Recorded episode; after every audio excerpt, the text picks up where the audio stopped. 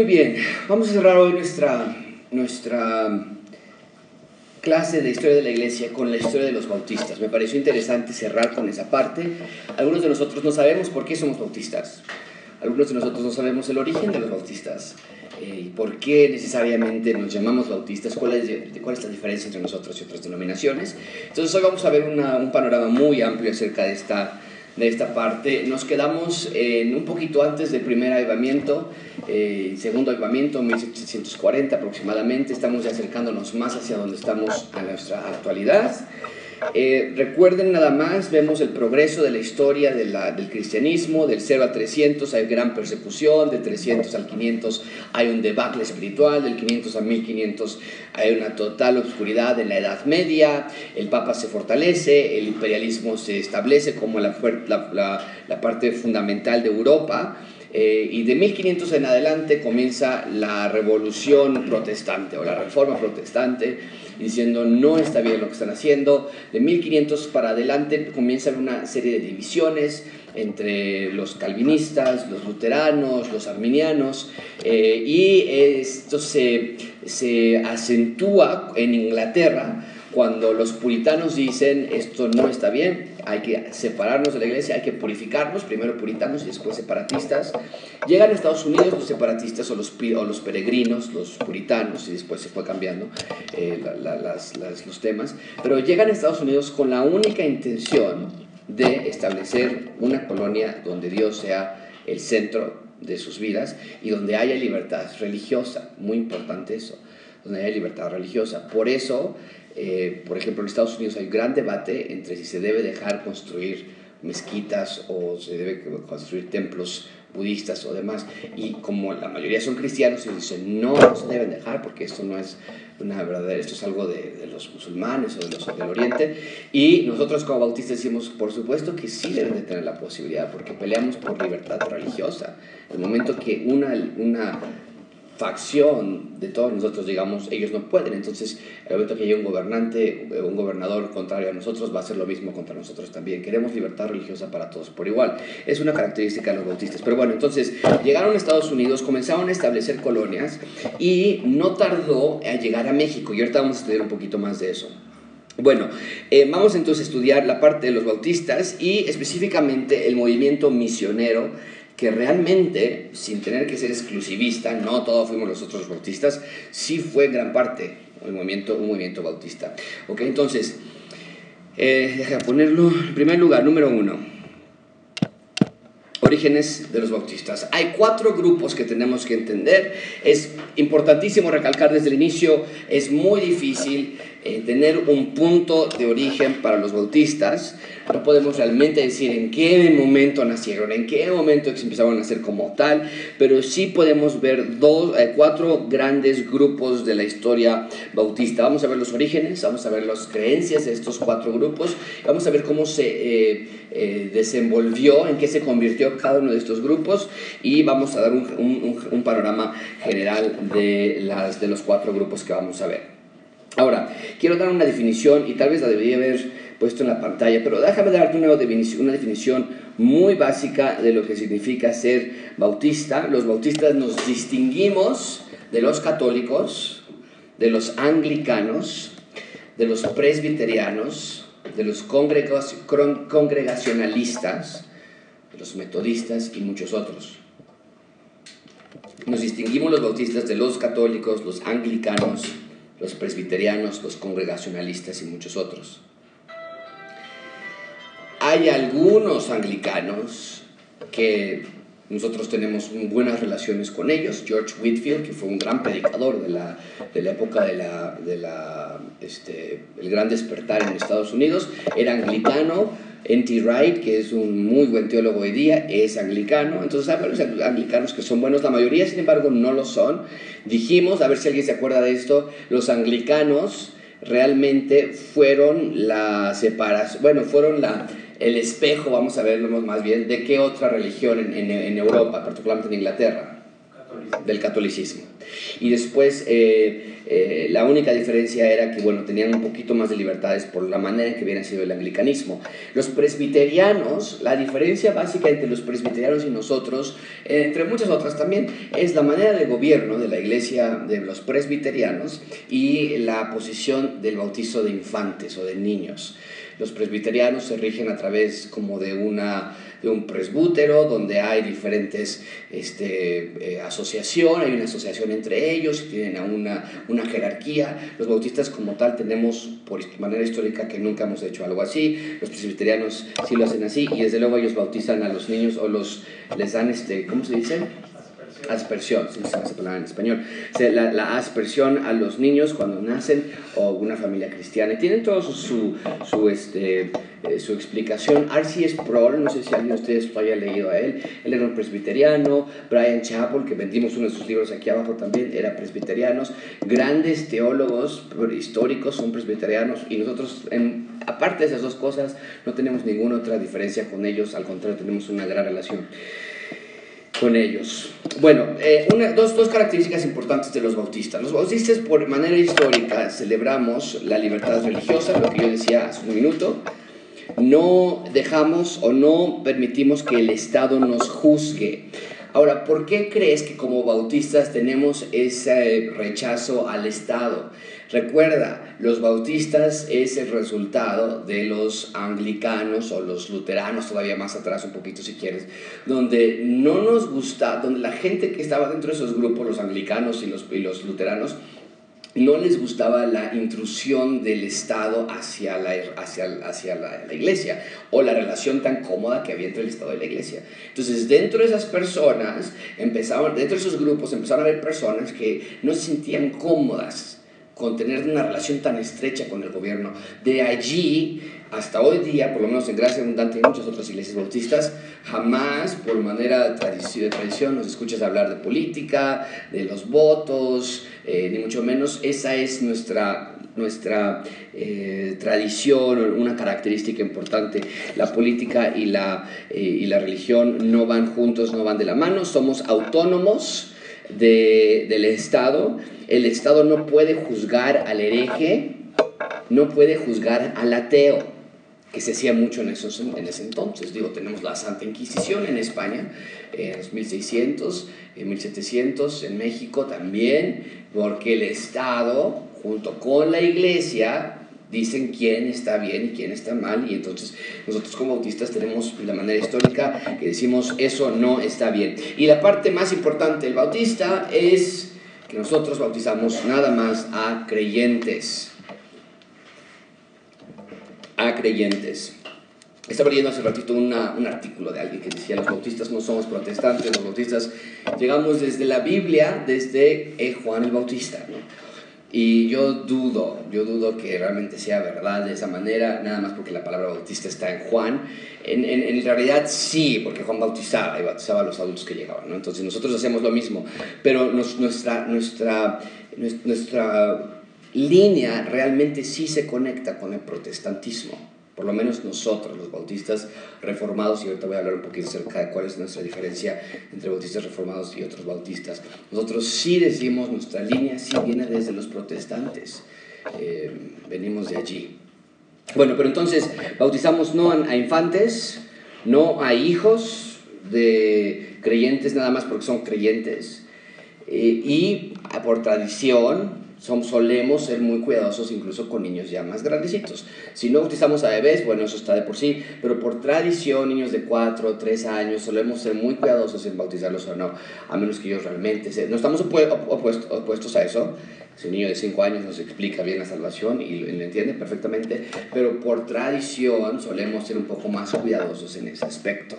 Eh, y bueno, no nada más por tradición, Rebeca se bautizó dos veces, porque creció en una iglesia bautista donde desde niño ya te decían cómo hacer la oración, y si ya oraste, entonces te vas a bautizar, y ya ella creciendo después se dio cuenta que no había entendido su bautizo, entonces se volvió a bautizar. Muchas personas igual, entonces solemos ser más cuidadosos en esa parte, ¿ok? Y como, como tal, aceptamos nada más a miembros de la iglesia eh, dentro de nuestro cuerpo que sean bautizados y que sean eh, admitidos entonces como parte del cuerpo de la iglesia o que estén en el proceso de bautizo, aunque eso es muy importante. Bueno, ¿alguna pregunta hasta aquí? Entonces la definición de los bautistas es muy, es muy amplia, pero nosotros nos caracterizaríamos entonces por principalmente creer que el bautizo es para los adultos, eh, o más bien para los creyentes, no adultos, ¿verdad? Creyentes, puede haber adolescentes o incluso niños, pero para los creyentes, esa es la diferencia principal.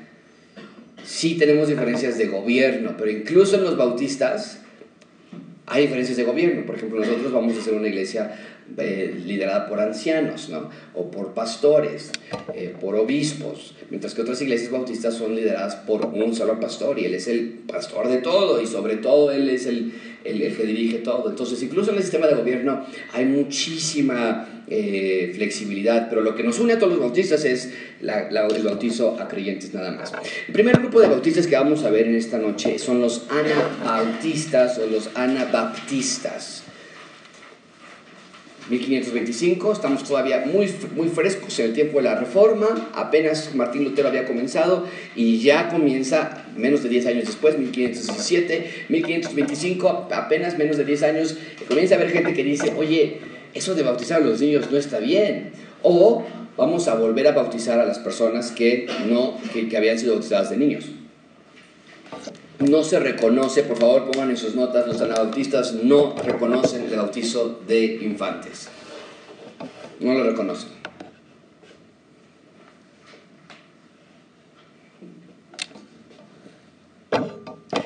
Entonces, al no reconocer esto, empiezan a bautizar una vez más y los comienzan a llamar rebautizadores a los bautistas, los que se bautizaban otra vez. Ahí nace todo.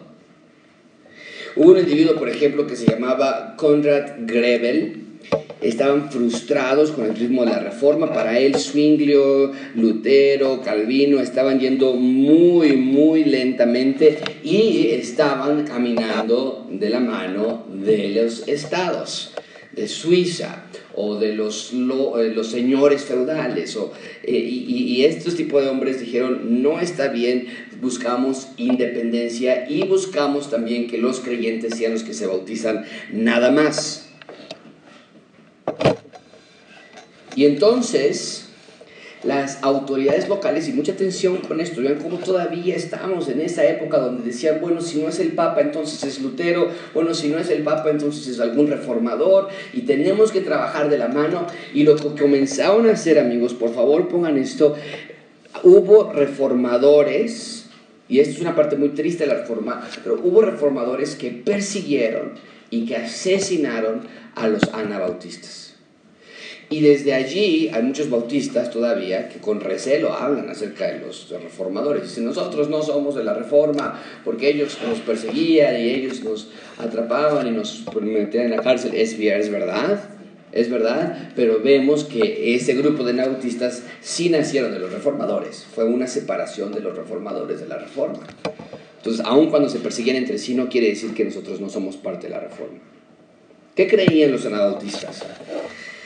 Había una gran, diferencia, una gran diversidad perdón, de creencias de los anabautistas en su teología, en su práctica. Había una gran diversidad, muchísima eh, flexibilidad eh, que los distinguía entre ellos mismos, incluso los diferentes corrientes de anabautistas y los reformadores. Pero en general, podemos decir varias cosas de los anabautistas. ¿Qué creían ellos? Ellos eran pacifistas. Pacifistas. No querían guerra. No querían guerra. ¿Conocen ustedes o se les ocurre a ustedes, piensen muy, muy simplemente, algún grupo de hoy día que también esté en contra de la guerra y que quiera la paz nada más, un grupo cristiano? Por ahí de Chihuahua. ¿Y quién? Menonitas, ¿no?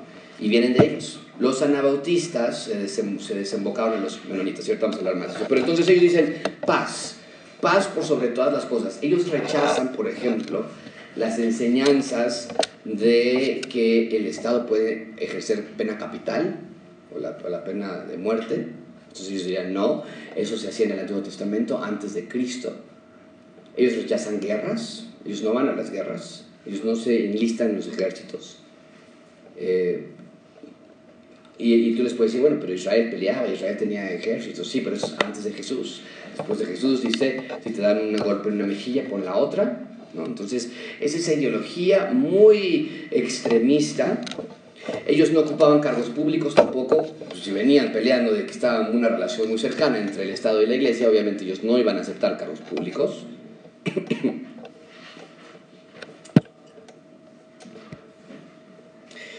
Pongan en sus notas, cuestionaban la idea del pecado original. Cuestionaban la idea del pecado original. Eran semipelagios, semipelagianos. Eh, ¿Qué es esto? ¿Qué, ¿Qué, quiere decir esto? Que ellos decían, todas las personas no nacen totalmente muertas espiritualmente, sino enfermas. Enfermas y es su labor escuchar y atender el llamado de Dios, ¿no? Tenían un sospechismo contra la autoridad estatal, contra la eh, autoridad eclesiástica, contra cualquier autoridad de la iglesia. Mucho miedo siempre cuando venía, veían una asociación o veían que había un presidente de alguna convención. Vámonos, ellos no quieren nada de estructura, no quieren nada de jerarquía, porque ellos habían visto las atrocidades que había cometido Europa, los estaban persiguiendo a ellos mismos los mismos reformadores y lo estaban matando. Entonces se pelea, ellos estaban peleados con cualquier idea que fuera estructura jerárquica y eclesiástica. Entonces se separaron del mundo. ¿Y cómo se, cuáles fueron los descendientes? Los, los que conocemos como anabautistas hoy día son los menonitas, algunas fotografías, no quiero, en inglés dicen profile, no los quiero este, como etiquetar nada más porque pero pues así son, los menonitas así se visten, así andan. Separación del mundo, total, colonias entre ellos no se mezclan, no se mezclan. La vestimenta que traen, incluso, y ahorita los Amish todavía más, pero incluso asemeja mucho a los judíos ortodoxos. Porque quieren ellos regresar a esa, a esa manera de vida simplista, solamente Jesús, solamente Dios. Y los Amish, los Amish eh, me ha tocado, tú vas a Walmart, vas a, vas a Costco y, me ha tocado que estacionas tu carro y junto a tu carro están los carruajes y los caballos ahí esperando a que llegue el dueño porque ellos no ocupan carros, no ocupan autos, no ocupan tecnología. Los Amish, el grupo Los Amish, se, están totalmente alejados. En mi opinión todavía son más extremistas que los menonitas. Mucho más extremistas. A los 16 años de edad, y a ver algunos jóvenes que están aquí van a decir, híjole, ¿por qué no hacemos lo mismo nosotros? A los 16 años de edad les dan chance, los grupos AMI son tan cerrados, les dicen, ve al mundo, sal, haz lo que quieras, absolutamente cualquier clase de exceso y después, Ian, ya te vi, ¿eh? Ya te vi, ¿eh? ¿ok? Cualquier clase de exceso y después tú decides si quieres regresar. Y muy interesantemente estaba leyendo que el 90% de los jóvenes regresan después de probar el mundo, vamos a llamarlo así. Y los que no regresan no se les, no se les, este, eh, no se les demanda ni se les ve mal, simplemente, bueno, fue tu no se parte. Nosotros bautizan, menonitas y amis bautizan igual que nosotros, a creyentes. Entonces vemos esta relación de Ana bautizas todavía. Ahí está la vestimenta de los Amish, ellos hacen su propia comida, cero electricidad. Eh, Literalmente es, es como de película. Haz de cuenta que entras a un set, cuando entras a una colonia Amish. No hay nada, son casas como... Eh, eh, no sé si has visto películas del medio oeste y caballos nada más y tierra y, y carruajes. Sí, sí, sí, así es. Así es. Es increíble. Es fascinante. ¿Y qué comunidades más grandes? ¿Los o los Los Amish. No, tengo los datos exactos, pero los Amish están en varios estados de Estados Unidos, muchos estados. Y fueron demandados porque los niños Amish no, dejan, no los dejan ir a más del octavo grado en Estados Unidos, que equivaldría como a segundo de secundaria en México, no más estudios. Porque para ellos dicen, pues, ¿para qué vamos a estudiar? Bueno, el gobierno los demandó. Estados Unidos, por regla, tienen por la obligación el papá que mandarlos a los 16 años a la escuela. Y ganaron el caso ganaron el, el, el, el, evento los Amish, en que por cuestiones religiosas ellos no tenían que hacer eso y hasta hoy día los niños no. Un poquito de aritmética, un poquito de historia, un poquito de ciencias y se acabó. Eh, no van a guerras por lo mismo. Hacen sus propias colonias. Es increíble, es, es una de las cosas más, increíbles. Pero vienen también de los anabautistas, sus orígenes fueron en Suecia, eh, no, perdón, Suiza, y eh, de Suiza se pasaron a Inglaterra, de Inglaterra se fueron a Estados Unidos y la mayoría se quedó allí. Y muchos menonitas, eh, por la cercanía que estuvo con Estados Unidos, se, se quedaron en Chihuahua, en México. De hecho, acaba de haber una terrible atrocidad contra contra una, una, versión de ellos con la familia Levarón hace poquito en, en Chihuahua también. Bueno, grupo 2, los bautistas generales y sus orígenes. Vamos a ver a los... Entonces, grupo 1 de, los... De, la historia de los bautistas podemos ver cuatro ramas diferentes. La primera son los anabautistas. Eh, los bautistas generales fueron iniciados por ahí de 1608. Un hombre llamado John Smith de Ámsterdam de Holanda se va, busca una religión pura, vemos ese, esa, esa, repetición constantemente, eh, buscar algo mejor, buscar algo más puro, buscar algo más bíblico, incluso en, el movimiento de la reforma. John Smith entonces se da cuenta que el bautismo nada más debe ser para niños, eh, perdón, no, no, es para niños, sino nada más para adultos, o, bueno, yo, yo sigo diciendo adultos, no, para creyentes que puedan decir su eh, testimonio y entender por qué están siendo bautizados. Y entonces, esta es una historia muy interesante porque entonces cuando él se convence de esto, eh, se bautiza él mismo primero.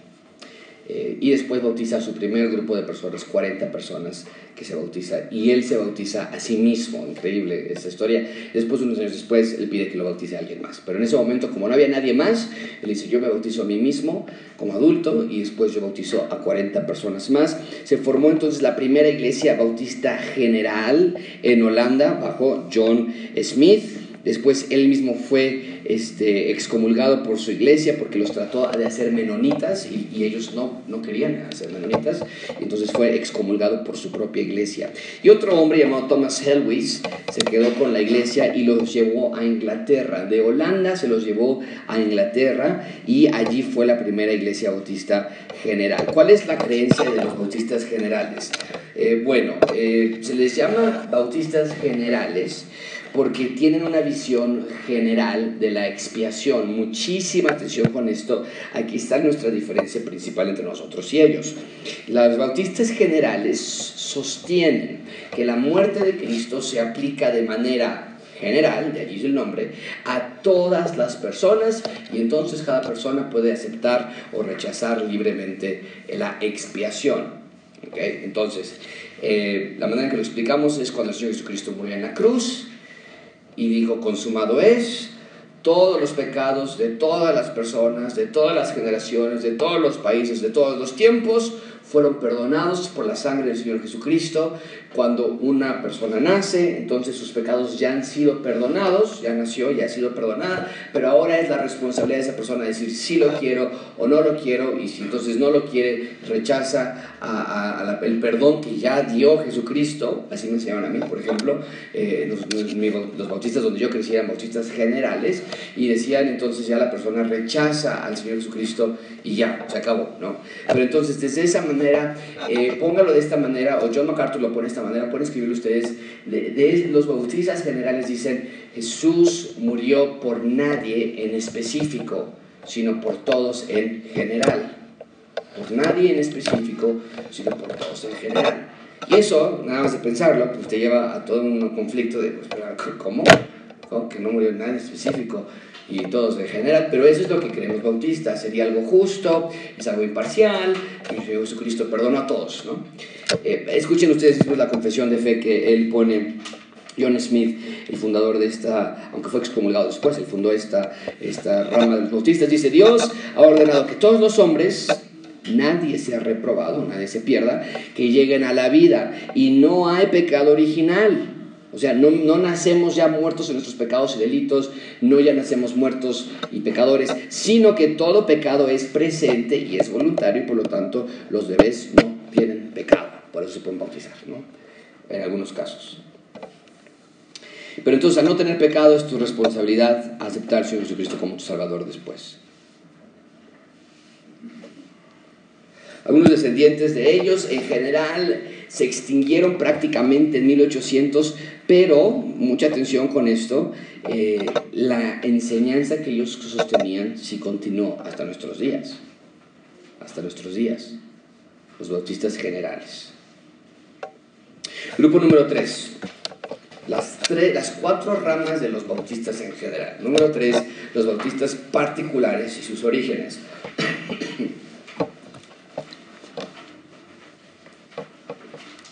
Los bautistas eh, eh, particulares nacieron de una eh, congregación puritana y separatista.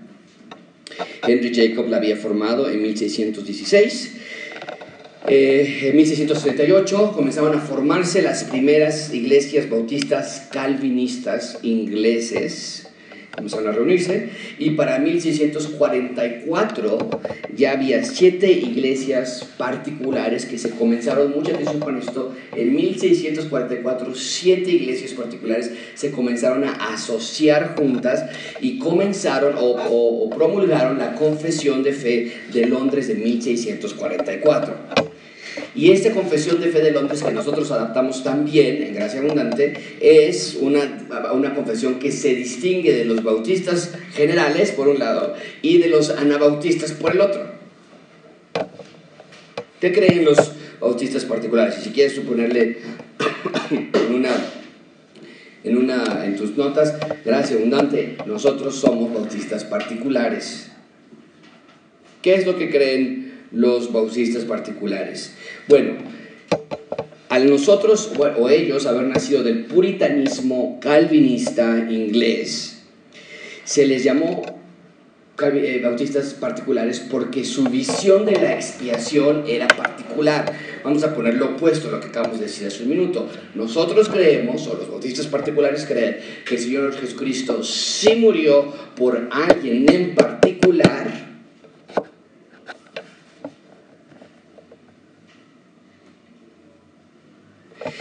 Y si lo queremos poner de una manera, por todos en general. Lo decimos de esta manera, la muerte del Señor Jesucristo es eficaz para unos cuantos, pero es poderosa para todos.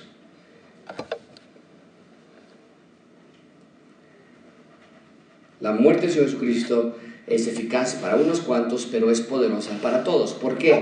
Porque nosotros creemos que la muerte de Jesucristo, todas las personas pudiesen, pudiesen ser salvos. No hay límite de perdón, no hay límite de poder que el Señor Jesucristo no pueda perdonar a su sangre.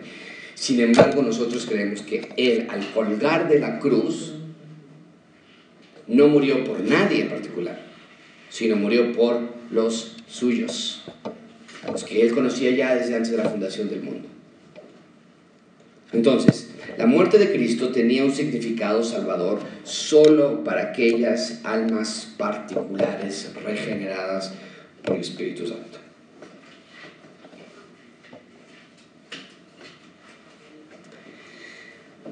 ¿Por qué esto es tan importante para nosotros? Porque nosotros creemos que el Señor Jesucristo no murió por nada, sino murió por alguien no murió en lo general, sino murió en lo específico.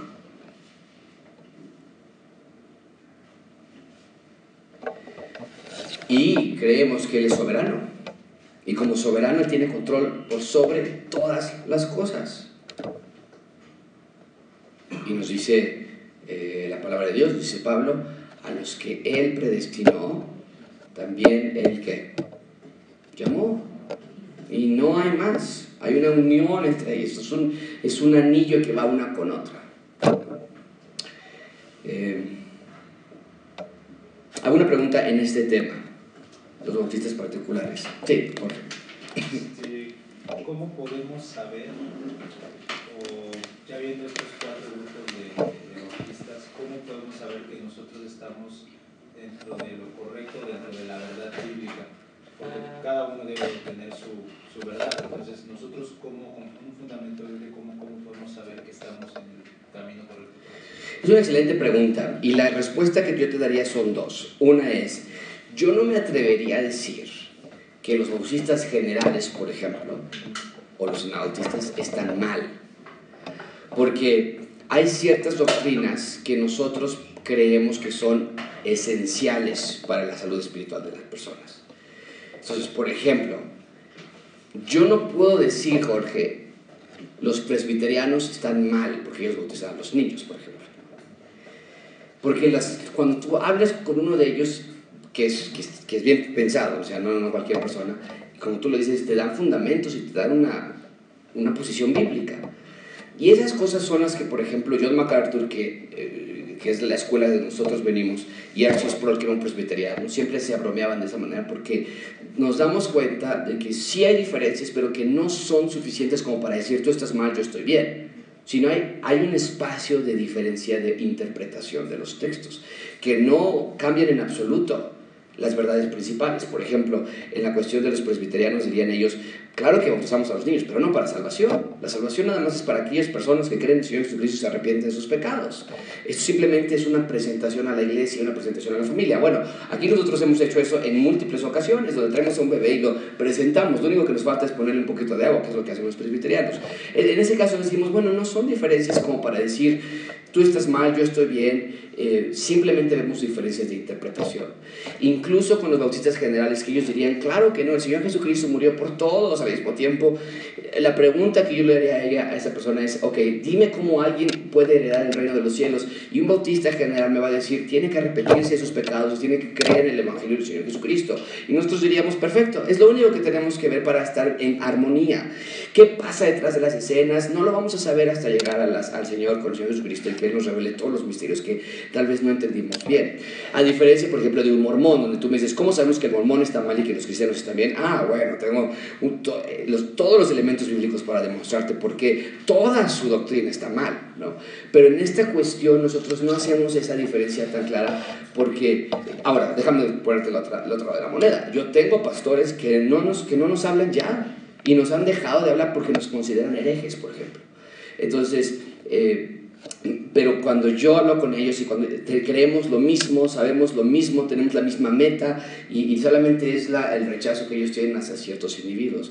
Entonces yo siempre quiero tener mucho cuidado con esta parte de nunca decir, ah, tú crees que los niños se deben bautizar, estás mal y yo estoy bien porque son doctrinas secundarias, vamos a llamarlas así, o lo que, lo que, en la teología lo llamamos así. La doctrina primaria, que es la salvación y la doctrina de la iglesia y demás, está todo dentro de los parámetros que nosotros consideraríamos los mismos que nosotros.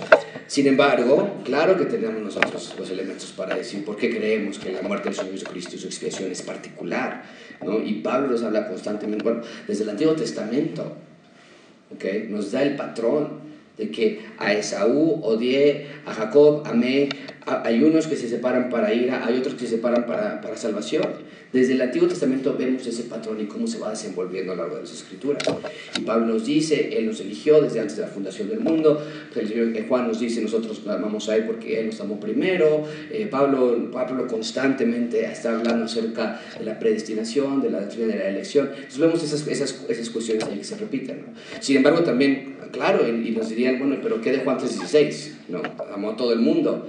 ¿Y qué de, Pedro cuando dice que eh, eh, no quiere que nadie, que nadie este, perezca, sino que todos procedan al arrepentimiento? Entonces, vemos esa tensión en las escrituras y nosotros por lo menos decimos, está bien, eso demuestra que nuestra mente no es infinita como la de Dios.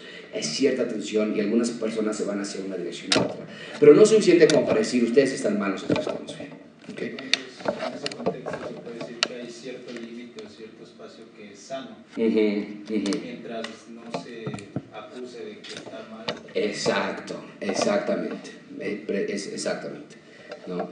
Eh, doctrinas secundarias, ¿no? Entonces, si alguien me dice a mí, bautiza a tu hijo para que se vaya al cielo, ahí entonces, eso ya no es secundario, estamos hablando de lo primario, que es lo más importante, ¿no? O tienes que confesar tus pecados al pastor y wow, eso es una doctrina muy, muy fundamental del cristianismo que no podemos permitir que se, que se doble, ¿no? Pero hay otras áreas de interpretación que podemos dejar cierta flexibilidad al respecto. Buena pregunta. ¿Alguien más? ¿Ok? Bueno, un importante líder de los eh, bautistas particulares eh, se llamaba Andrew Fuller. No está en la en la pantalla. Déjame si lo puedo escribir por aquí. Bueno, Andrew Fuller, no está funcionando. Ahí está, Andrew Fuller. Hay un seminario en California, trae su nombre. Él fue uno de los mejores este, líderes de bautistas particulares, uno de los más importantes teólogos en la historia del cristianismo, y él peleó, eh, mucha atención con esto, él peleó contra el hipercalvinismo. El hipercalvinismo es, aquí está, qué bueno que sí está. El hipercalvinismo. El hipercalvinismo es caracterizado por las creencias sobredeterminadas de que Dios había ordenado hasta el último acontecimiento. Entonces, hay un hipercalvinismo donde dice, no, pues si Dios ya predestinó todo, eh, entonces, pues ¿para qué voy a trabajar o para qué este, busco una esposa si ya Dios eligió todo? Y, y entonces se comenzaba a ver como que éramos robots o éramos marionetas, que Dios nos ocupaba para ciertas cosas. Las personas pues no son responsables de su propio pecado, porque Dios ya los predestinó para muerte, por ejemplo. ¿no? Aquí se da lo que se le llama la doble predestinación. La doble predestinación enseña que Dios predestina a unos para vida y a otros para muerte.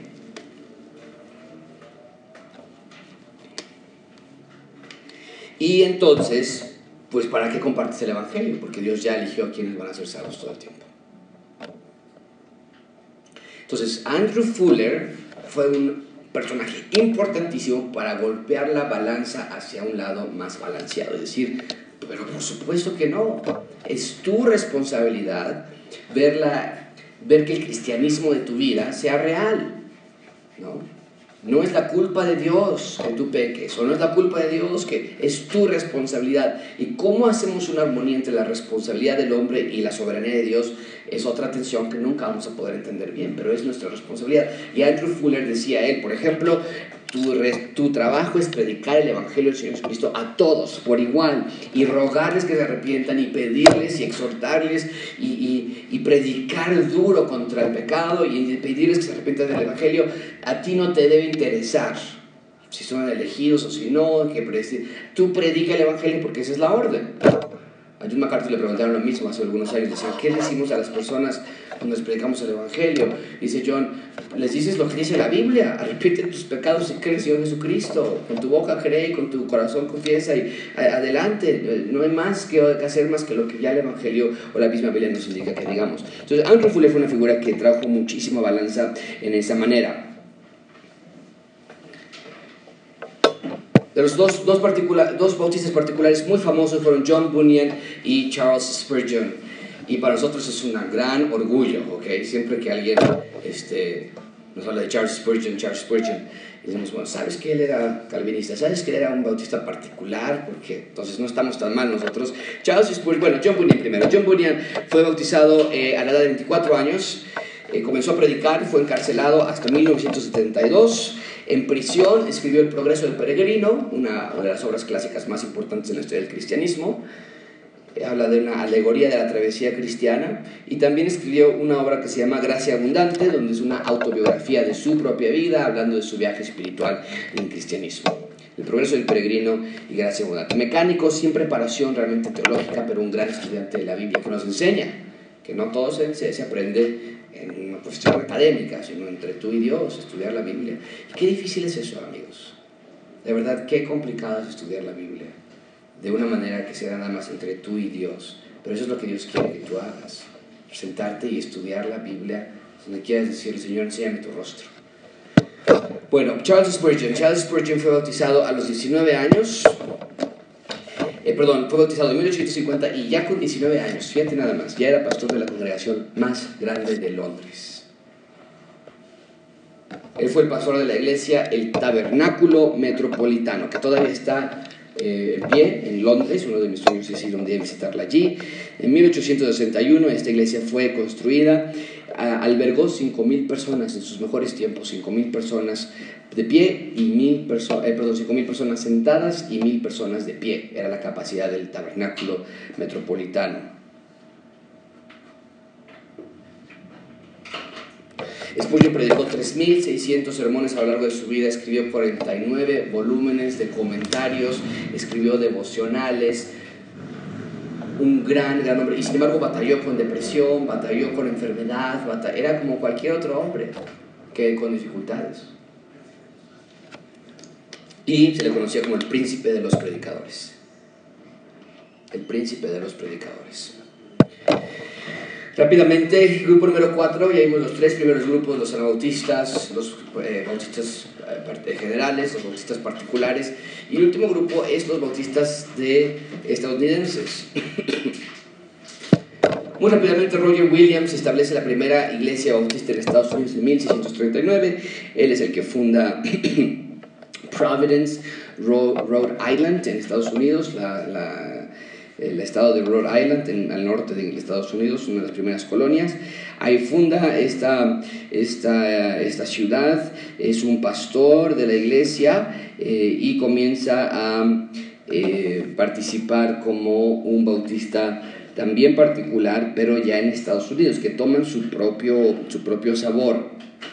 El norte de Inglaterra, eh, el norte de Nueva Inglaterra, Estados Unidos, de 25 iglesias en 1740 pasaron a, 312 en 1840 y ya para, eh, perdón, 1804 y en el sur había 1770 iglesias. Perdón, miles de 1770. Había ya miles de iglesias en ese entonces. Entonces vemos el crecimiento de la iglesia bautista en Estados Unidos. ¿Qué creían los, los, eh, bautistas americanos, los, los eh, norteamericanos. Ellos creían, eh, había tanto generales como particulares, había una mezcla de ambos, ¿no? Todavía hasta hoy, hasta hoy yo tengo iglesias que nos apoyan que son generales y iglesias bautistas que nos apoyan que son particulares. Se crea, empiezan los americanos, como siempre los son los gringos ahí los, los que empiezan con todo esto, formaron ellos la primera asociación de iglesias bautistas, 1707 y comienzan a plantear sus temas más importantes, que son separación iglesia-estado y bautizo de nada más creyentes. Los bautistas americanos continuaron con esa línea, 1704.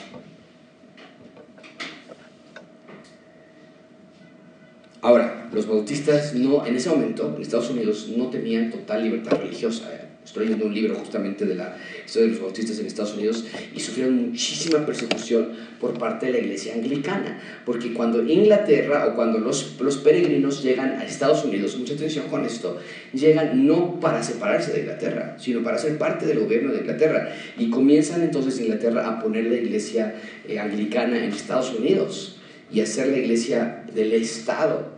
Eh, aquí, o los puritanos comienzan a crear sus propias iglesias. Los bautistas entonces empezaban a ser perseguidos en Estados Unidos también. Los metían a la cárcel eh, por parte de otros protestantes, sufrieron muchísimo dolor.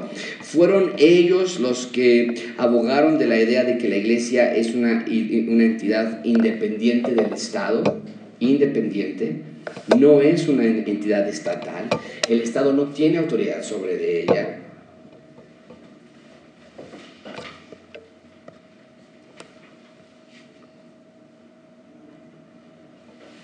Bueno, rápidamente, primera confesión de, fe de Londres de 1644, ya lo vimos hace un momento, los americanos, los norteamericanos la toman también. La primera confesión bautista de fe de Londres. ¿Sí se puso? Sí, está.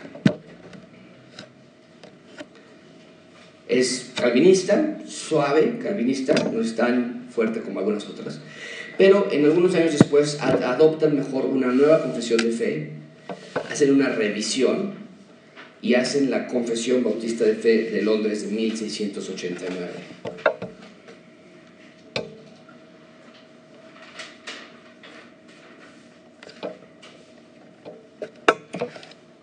Número 2. El movimiento misionero mundial.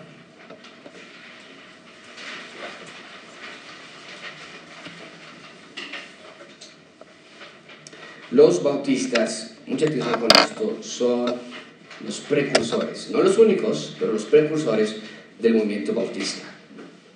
El primero que lo inició fue un gran hombre que se llama William Carey, un pastor inglés. Él fue el padre del movimiento misionero moderno. El padre del movimiento misionero moderno. Él junto con sus otros algunos amigos organizaron la Sociedad Bautista Misionera, eran predicadores a todas las partes o a partes remotas del mundo.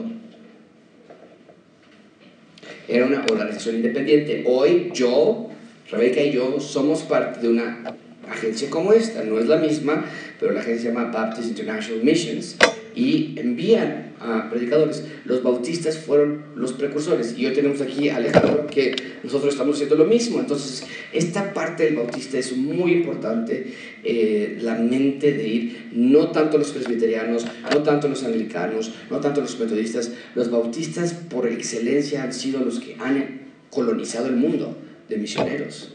Y hoy nuestra agencia misionera, por ejemplo, tenemos a más de mil misioneros por todo el mundo, desde Estados Unidos hasta África del Sur. bueno, eh, William Carey se fue a la India, fue misionero en la India, aprendió varios idiomas, varias culturas, tradujo la Biblia a 42 idiomas asiáticos, estableció 20 iglesias en la India,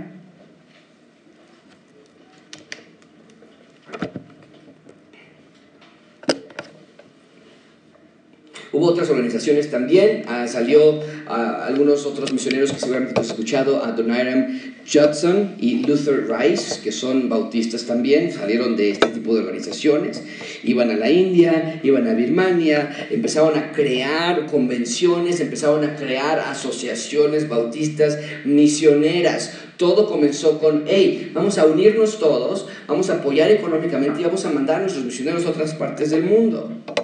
Adoniram Judson, por ejemplo, se fue a Birmania, perdió tres esposas, sufrió largos periodos de prisión, pero tuvo un gran impacto a pesar de todo eso. Siete mil cristianos y 100 ministros nacionales en Birmania, esa parte de Asia.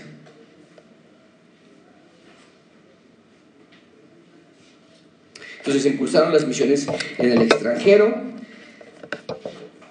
y comenzaban a formar asociaciones bautistas misioneras. De allí entró la Convención Bautista del Sur, que es de donde nosotros venimos, y ahorita te voy a explicar cómo es que llegamos ahí. Pero en 1830 comienza a haber una tensión en el movimiento bautista en general, amigos. Y la tensión que comienza a haber es qué hacemos con las personas de procedencia africanas. Porque aunque ya no aunque ya había un gran avance con el racismo en Estados Unidos, aún en este momento las personas podían poseer esclavos. Y entonces los cristianos del sur y los cristianos del norte comienzan a tener una diferencia. Los cristianos del norte, los bautistas del norte empiezan a decir, está mal. Está mal que haya esclavitud en nuestras iglesias. Y los bautistas del sur, que por excelencia son hasta hoy día los más racistas, Carolina del Sur, Alabama, Mississippi, este, bueno, las dos Carolinas, eh, Virginia, empiezan a separarse de los bautistas del norte y hacen ellos su propia convención, la Convención Bautista del Sur. ¿Por qué? ¿Por qué sucedió esto?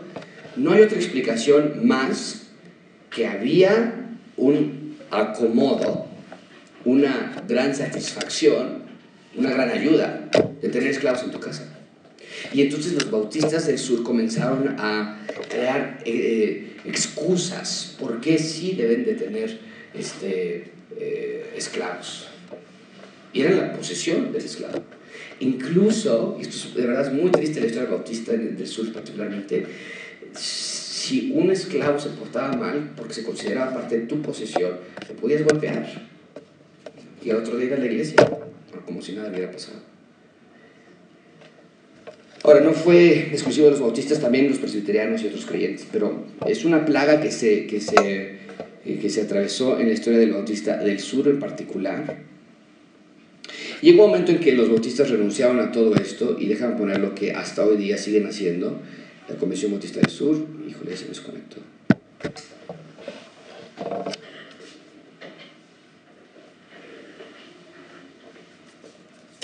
Número uno, repudió los actos históricos del mal como, como la esclavitud. Número dos, se arrepintió de todas las formas como convención, ¿eh? estamos hablando como convención, todas las formas de racismo en el pasado, pidió perdón a los afroamericanos por su papel en tales formas de racismo.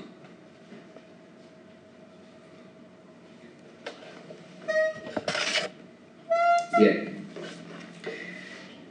Al pasar de los años, obviamente, esto también cambia, pero de los años hace poco, ¿eh? estamos hablando que en el, fíjate nada en el 2000, cuando Rebeca fue a la Universidad de del Sur, a una universidad muy grande que se llama Bob Jones, en el 2004, estamos hablando de 2004, estamos hablando de, no estamos hablando de siglos, la universidad tenía prohibido que los eh, americanos de color negro tuvieran una relación de noviazgo con americanos de color blanco. Era prohibido. En una universidad, y no estoy hablando de una universidad chiquita, era Bob Jones. Y nunca voy a olvidar la entrevista que le hizo Larry King, un gran presentador de Estados Unidos, que seguramente lo conocen algunos de ustedes. Larry King ya está jubilado pero entrevistó al presidente, que es Stephen Jones, en ese entonces, ahorita ya cambiando presidente por obvias razones, pero lo entrevistaron porque aparte el sur se convirtió en, una, en un apogeo evangélico. Entonces, los candidatos a la presidencia norteamericana tenían que ir a ciertos lugares donde iban a levantar votos, iban a mover a su, a su electorado. Y en, en ese entonces el presidente Bush o el candidato Bush, el gobernador Bush de Texas, visita este, Bob Jones, y sale esto de que tienen esas reglas, no podían tener contacto. O sea, era, en todos los sentidos, era una iglesia, una escuela eh, de, de, separación. Y entonces lo entrevistan y la respuesta que da Stephen Jones es, porque Dios es un Dios de orden. Entonces las razas, los colores no se pueden mezclar. Entonces estamos hablando de que esto todavía estaba muy apegado hasta muy pocos años atrás. Eh, y se ha tratado a lo largo del tiempo de quitar esta escuela y en general han cambiado muchísimo, pero por ejemplo la iglesia, la iglesia donde yo asistía en los Estados Unidos, nunca, nunca entraba una persona de color negro, nunca. Y, y Rebeca, en su iglesia donde ella creció desde niña, o sea, eh, dice, a mí nunca me lo enseñaron, no era algo que se predicaba en el púlpito, pero era como algo que tú tenías de niño. Los negros no se casan con los blancos, punto. Entonces es parte de esa cultura que viene todavía de, y que, en mi opinión, esto se ha exacerbado de manera descontrolada con el actual presidente de los Estados Unidos. Otra vez ha vuelto a salir esta parte de allí.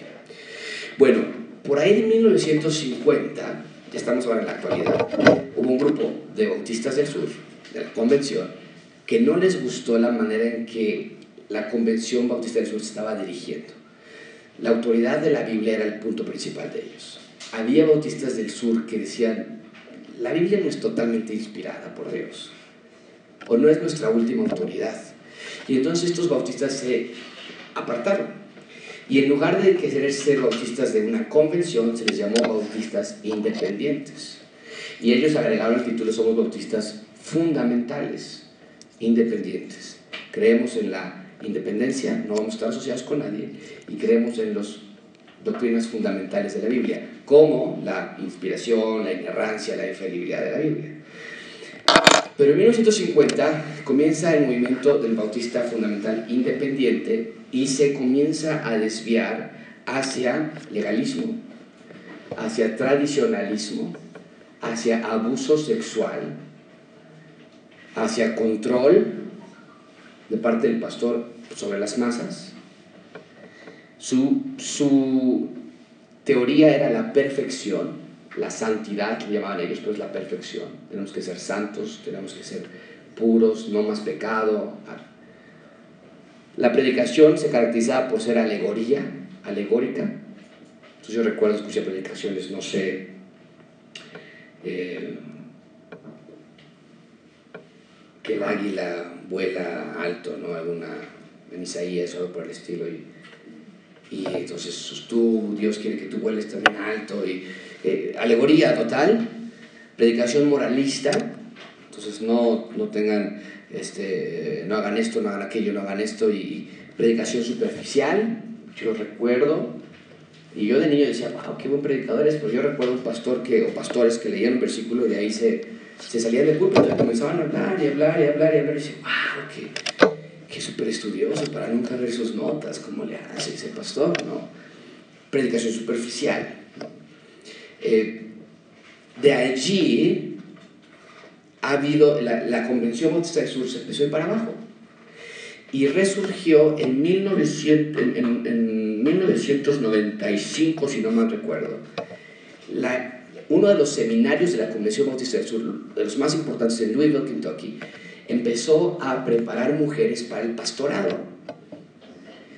Y entonces el presidente de la Convención Bautista, de la, el presidente de ese seminario, la Convención Bautista tenía sus seminarios, ¿no? por ejemplo aquí nosotros, gracias a UNATE, tenemos nuestro instituto, entonces estas iglesias, la, la Convención Bautista de Jesús se volvió, hasta hoy día es la denominación más grande del mundo, no hay ninguna otra denominación más grande que los Bautistas del Sur, y esta, este seminario se volvió liberal, y entonces eligen a un nuevo presidente, se jubila este presidente de, esta, de este seminario, eligen a un nuevo, 33 años de edad, si no mal recuerdo, se llama Albert Moeller, que vendemos sus libros nosotros aquí abajo. Y Al Moeller viene y dice, corro a todos los profesores, se acaban los, las mujeres pastoras, se acaba el movimiento carismático y entonces la escuela se va para abajo. Y le empiezan a meter muchísima presión para que él renuncie a estas reformas que le había puesto. Y entonces él continúa allí. Hoy día ese seminario es, fue el momento clave para que los bautistas del sur regresaran a la ortodoxia espiritual. Hoy es uno de los seminarios más grandes del mundo, con más de 5.000 estudiantes, ortodoxia. Y entonces eso abrió la puerta para que los bautistas volviéramos a ser bautistas reformados, que quiere decir regresamos a los principios de la reforma, creemos en las doctrinas de la gracia, creemos en las doctrinas de Juan Calvino y de Martín Lutero y demás. Eh, junto con otros, otros hombres dentro del bautismo, de los bautistas como John Piper, Mark Dever, eh, que son algunos de los bautistas más prominentes en este momento que regresaron el los bautistas a una posición no nada más ortodoxa, sino reformada. Y de ahí nosotros venimos. ¿Ok? Bueno, me salté más de tiempo necesario, pero ¿alguna pregunta que tenemos? Eh, John MacArthur creció en una iglesia bautista fundamental, de hecho, a él lo, lo, mandaron a Bob Jones y lo expulsaron de Bob Jones. O no lo expulsaron, él se, él se salió de Bob Jones el primer semestre. Y dice John que él recordaba ver a su papá predicar con tanto ímpetu y tanto deseo, pero dice, yo me daba, me daba tristeza, porque con tanto deseo y él no tenía la, los elementos para predicar bien. Entonces él se sale, John se sale del movimiento bautista, se vuelve biblicista, que realmente no es más que un bautista también reformado. Y de ahí nosotros, gracias a Abundante, realmente estamos conectados con ese movimiento. bautistas reformados, biblicistas de John MacArthur. Ok, ¿alguna pregunta? Lo hicimos, ¿ok? Llegamos desde el año cero hasta 1993 o 2015, depende de qué año lo veas. Algo muy breve, muy general, pero espero que haya sido de ayuda para ustedes. Vimos muchísimos temas, estudienlos, vayan, vayan teniéndolos uno por uno, profundicen los más ustedes eh, y va a ser de muchísima bendición. Ok,